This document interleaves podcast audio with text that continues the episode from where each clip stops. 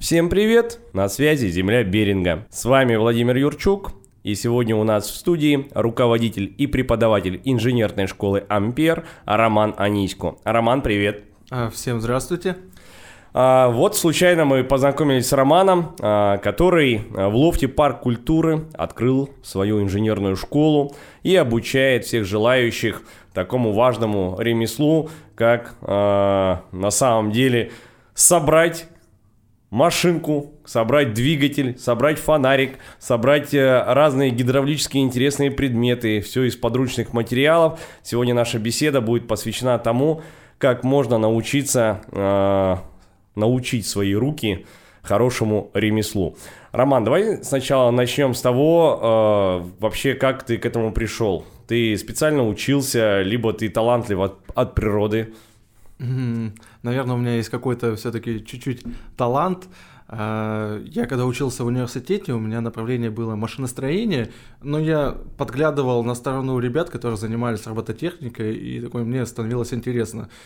А, и сидел, сидя в общаге, в комнате, после там, занятия, сидел, паял, что-то делал, и каждый раз думал, вот бы открыть бы какой-нибудь центр для детей, и в итоге это все время оттягивалось, оттягивалось пока я не встретил свою супругу Светлану, и она такая говорит, ты надоел уже, давай, вот все, мы собираем, и в Питере мы собрали первый мастер-класс по радиотехнике, он был бесплатный, а, я жутко боялся, и после этого мастер-класса через неделю мы переехали на Камчатку, и тут э, я уже пробовал запускать группы, э, первую группу мне помогли запустить, тут местный, а, местная школа частная э, на Ленинградской, помогли набрать мне детей, и еще одну группу я уже самостоятельно набрал, я понял, как это работает. В Вилючинске там очень зашло, там вообще, по-моему, ничего нету.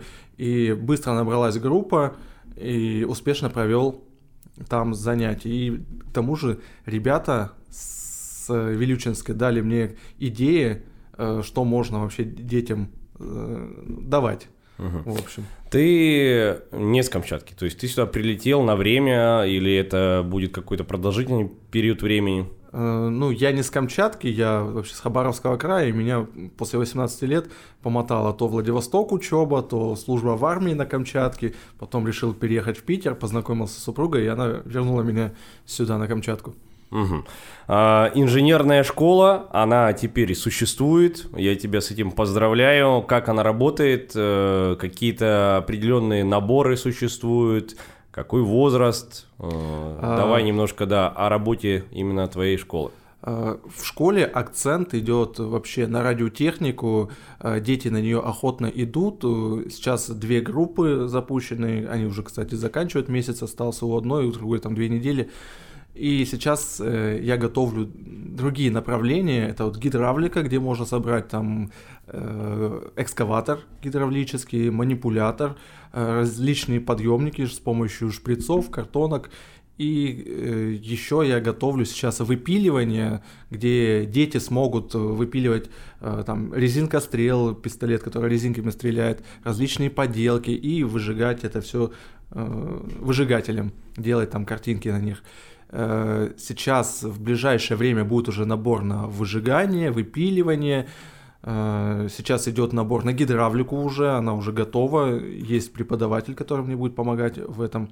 И еще есть направление, это э, авиамоделирование, но с ней как-то сложно, ее как-то сложно распиарить, и у меня вот только два мастер-класса проводил преподаватель, 6 лет занимается этими самолетами строят и устраивают соревнования.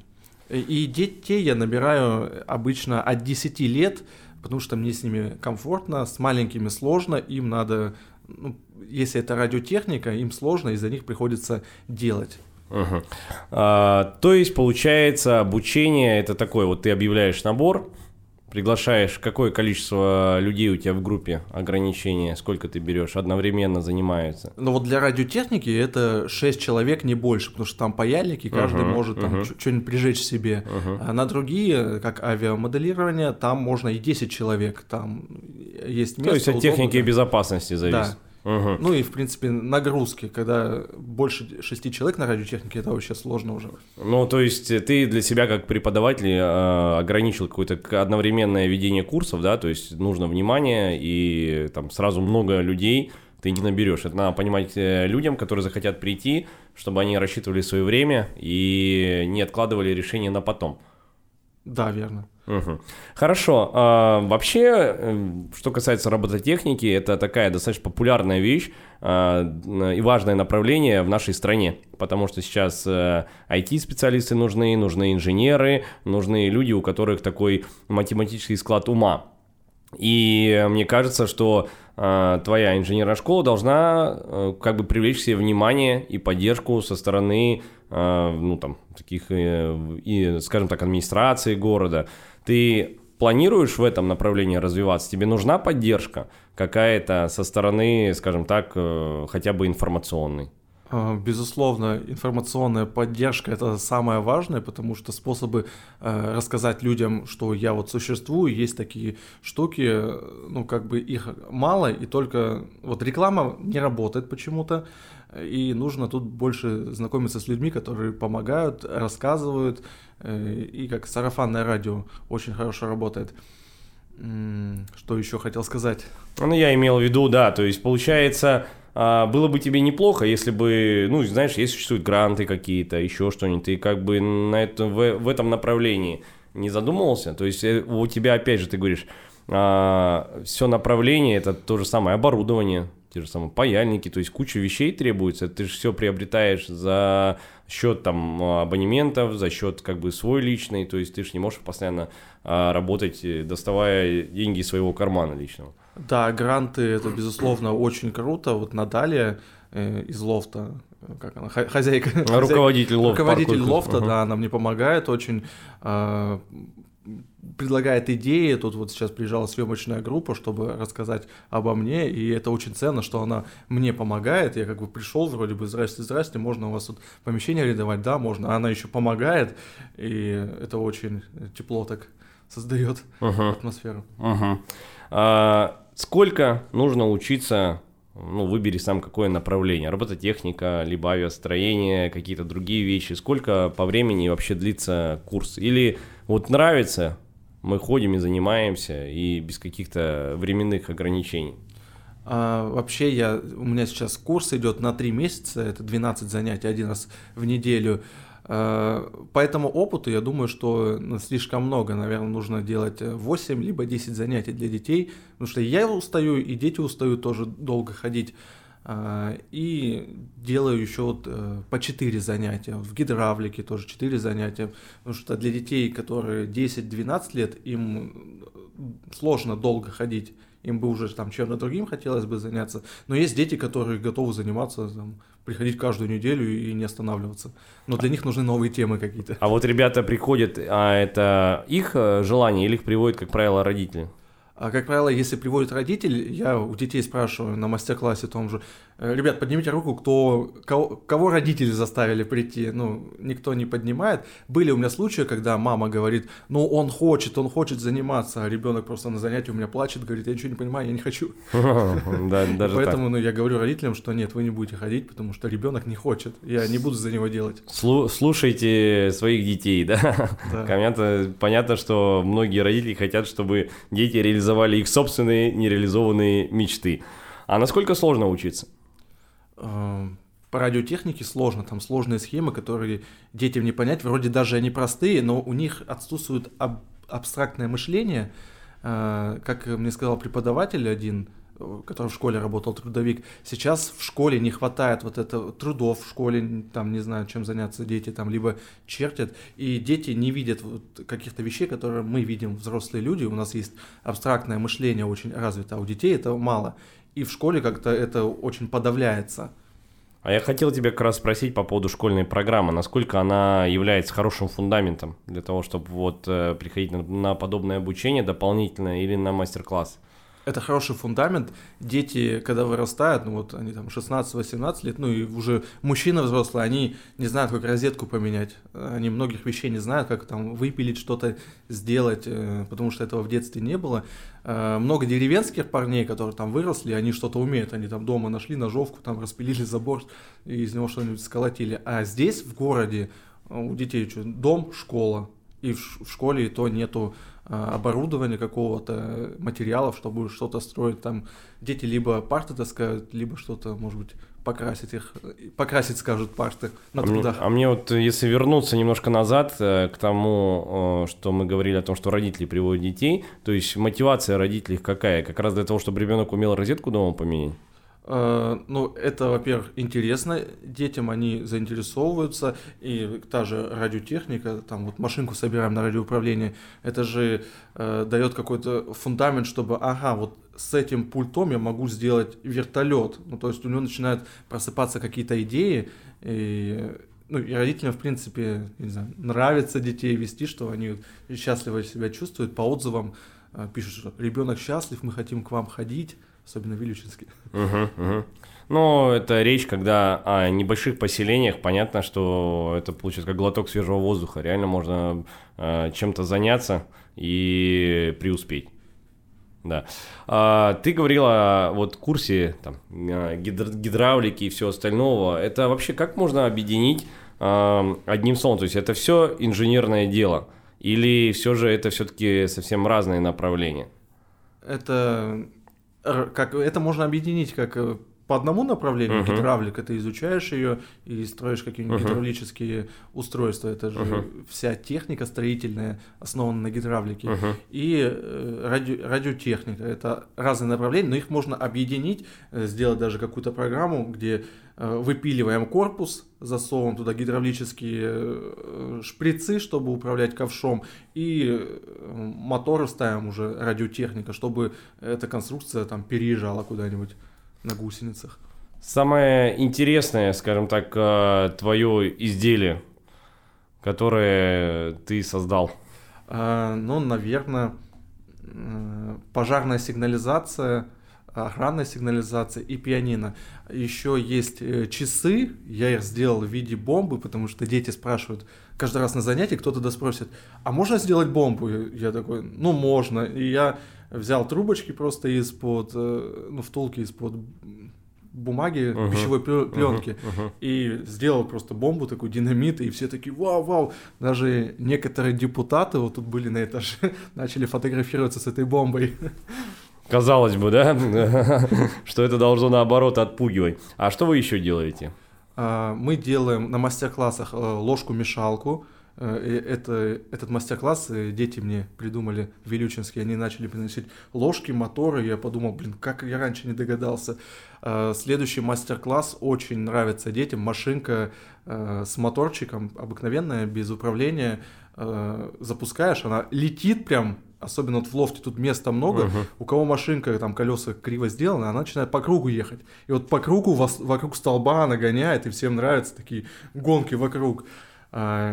И на занятиях мы делаем фонарик, ночник там с RGB светодиодами, где все крутится, меняется цвет. А, делали мы что мы еще делали? Будем делать пианино, машинку на радиоуправление делали, привязывали шарик туда, привязывали канцелярские ноши, устраивали состязания, бои, угу. кто кого лопнет. Слушай, а какую работу все-таки преподавателю приходится брать на себя?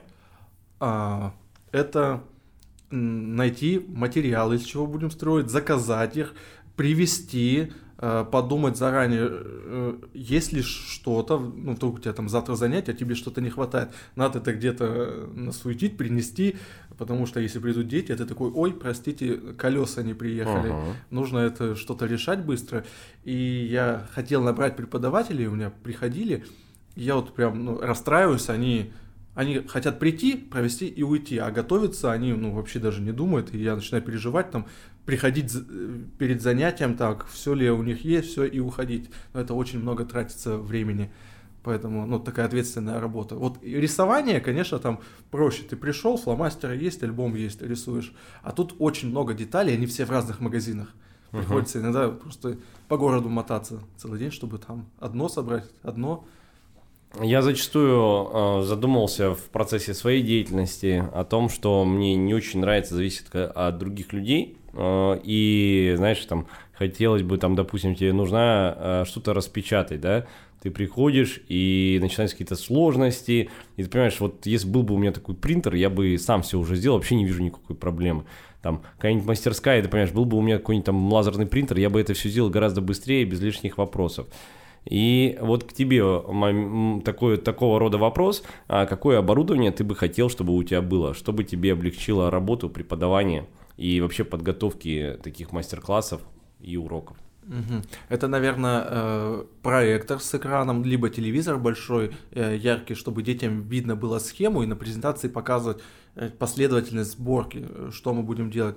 Принтер, наверное, тоже безусловно. Сейчас э, вот с новыми проектами, с выпиливанием нужны трафареты. Их нужно печатать, и я вот езжу там в соседний торговый центр, чтобы распечатать это дело.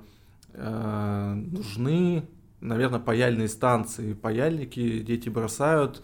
Э, на паяльных станциях есть подставка, регулировка температуры. Это очень важно, потому что если паяльник горячий, Э, он начинает перегорать, приходится его чистить, дети говорят, что он не паяет, что делать, помогите, вот э, такие оборудования. Но если подумать, наберется еще много всего. А что вообще из современного э, предлагает нам, скажем так, э, магазины? То есть э, паяльники, я помню по школе, да, 3D принтеры появились позже немного.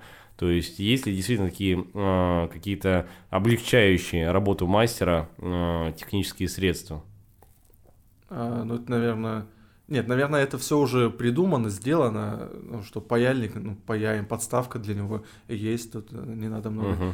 придумывать. Третья рука, держатель, ну, тоже есть. Тут как бы все есть, просто нужно это все делать и оборудовать, uh-huh. приносить. Все уже придумано. Ну, смотри, ты в Камчатском крае хочешь, э, ну, я надеюсь, развивать это направление. А насколько ты видишь перспективы в этом? Э, перспективы большие. Э, тут главное нужно рассказать о себе, чтобы уже был э, поток групп, то есть не одна, две, а потом опять ищешь, чтобы люди приходили, знали и записывались заранее. Потому что очень много тратится времени на вот эту вот рекламу, на нахождение новых детей. И, конечно же, в других городах соседних, как Елизово, Вилючинск, там тоже нужно открывать, потому что дети хотят, Э, родители часто говорят, когда вы к нам приедете, когда вы будете. Я уже в последнее время их там типа завтраками кормил, говорил, вот сейчас через неделю пропуск получу и так далее. В итоге я сейчас добрался туда, проведу 4 занятия. Угу. Развиваться, да. Слушай, ну со школами, средними школами, общеобразовательными, мне кажется, это вообще э, идеальный вариант общаться и вообще сотрудничать с ними. Я подумал о частных школах, что как э, такую рекламу сделать. Не хватает трудов в школе, приходите. Ну, в частной uh-huh, школе uh-huh. там родители платят, и, соответственно, если они не хотят, они будут платить. А в школах государственных э, я даже не представляю, как это сделать. Будут ходить, наверное, единицы. Ну, а если договориться со школой, что, наверное, маловероятно или есть какой-то способ, но я просто его не знаю, чтобы uh-huh. дети ходили угу. сюда. Слушай, ну, э, время программы у нас подходит к концу. Э, вот что бы ты хотел еще сказать слушателям, о чем мы, возможно, в процессе нашей беседы сегодня не поговорили? Пригласить на занятие, да, либо, допустим, хотел... анонсировать какие-то ближайшие ваши мастер-классы. Э, хотел бы пригласить э, на мастер-классы детей от 7 до 10 лет. Мамочки очень хотят, но я э, с детьми маленькими, как говорил, не особо хочу работать, мне тяжело. Но есть у меня преподаватель, который заинтересован, говорит, я хочу, давай, э, зови детей. А будут э, мастер-классы также для взрослых детей от 10 там, до, до 15. И сейчас будут открываться новые направления, это выпиливание, э, выжигание будет э, для детей разных возрастов радиотехника для детей все же лучше постарше, от 10 лет, ну, либо маленький, то там от 7, тоже мастер-классы простые. И направление по гидравлике, сейчас идет набор, будет э, занятие первое будет 20 апреля, и будет 4 занятия. Будем собирать э, гидравлический манипулятор, либо экскаватор, там можно выбрать, как получится. Ну что ж, наше время эфира подходит к концу. Я напомню, мы сегодня беседовали с руководителем и преподавателем инженерной школы «Ампер» Романом Анисько. И э, все ссылки на контакты Романа вы найдете в описании к этому выпуску. Также э, лишний раз призову вас подписываться на социальные сети подкаста «Земля Беринга». Делайте репост выпуска, который вам понравился, оставляйте комментарии. Ну и с вами на связи была Земля Беринга, ее ведущий Владимир Юрчук. До новых встреч в эфире.